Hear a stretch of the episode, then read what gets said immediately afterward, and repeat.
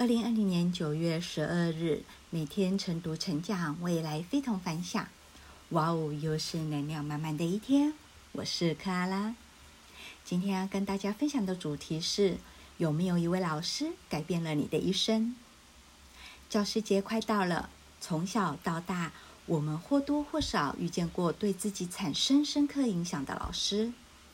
有时候，一句话、一件小事，就改变了我们的一生。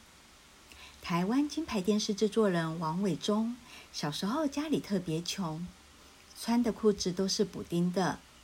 他的老师对他说过一句话：“补丁再多也不怕，只要衣服干净就好。”这句话鼓励他直到今天。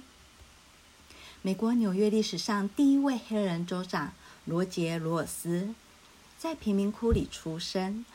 他的小学校长有一次对他说，我一看你修长的小拇指，就知道将来你肯定是纽约州长。他记下了这句话，并且相信了他。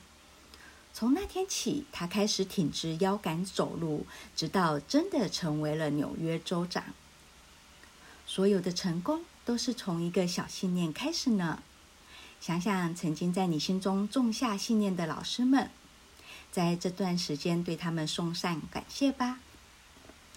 今日金句：感谢所有自己生命发光发热的人，所有的坚持从来都不会没有意义，一定都在潜移默化的影响身边每一个人。